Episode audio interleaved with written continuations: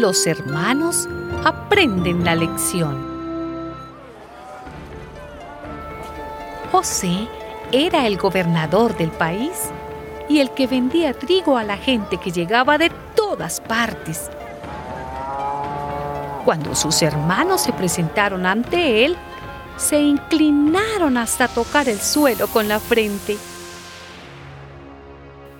José reconoció a sus hermanos en cuanto los vio, pero hizo como que no los conocía y les preguntó en forma brusca.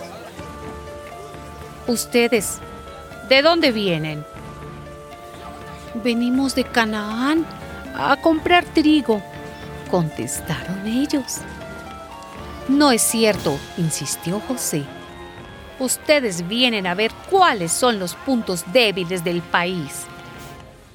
Pero ellos contestaron, los servidores de usted somos doce hermanos, hijos del mismo Padre, y vivimos en Canaán. Nuestro hermano menor se ha quedado con nuestro Padre y el otro ya no está con nosotros. Sin embargo, José volvió a decirles, Tal como dije, ustedes son espías y con esto vamos a probarlo. Les juro por el faraón que no saldrán de aquí hasta que venga su hermano menor.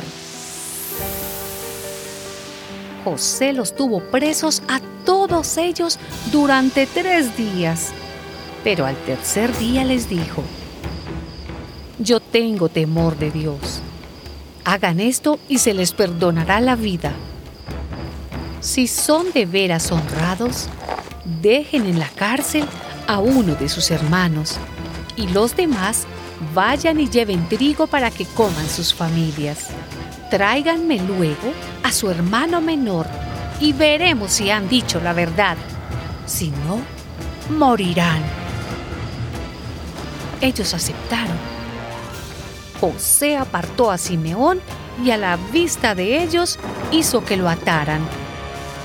Después ordenó que les llenaran de trigo sus costales, que le devolvieran a cada uno su dinero poniéndolo dentro de cada costal y que les dieran comida para el camino. Así se hizo. Entonces ellos cargaron el trigo en sus asnos y se fueron de allí. Cuando llegaron al lugar donde iban a pasar la noche, uno de ellos abrió su costal para darle de comer a su asno y vio que su dinero estaba allí, en la boca del costal. Entonces les dijo a sus hermanos, Miren, me devolvieron mi dinero. Aquí está, en mi costal. Todos ellos se asustaron mucho y temblando de miedo se decían el uno al otro, ¿qué es lo que Dios nos ha hecho?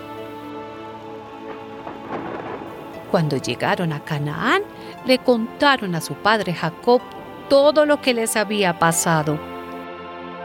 Entonces Jacob les dijo, Ustedes me están dejando sin hijos.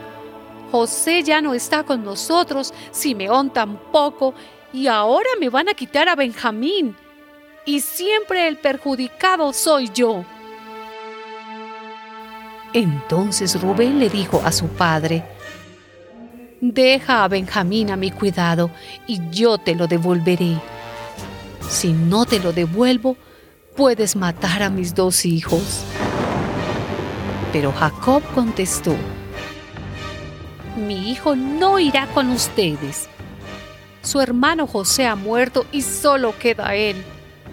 Si le pasa algo malo en el viaje que van a hacer, ustedes tendrán la culpa de que este viejo se muera de tristeza.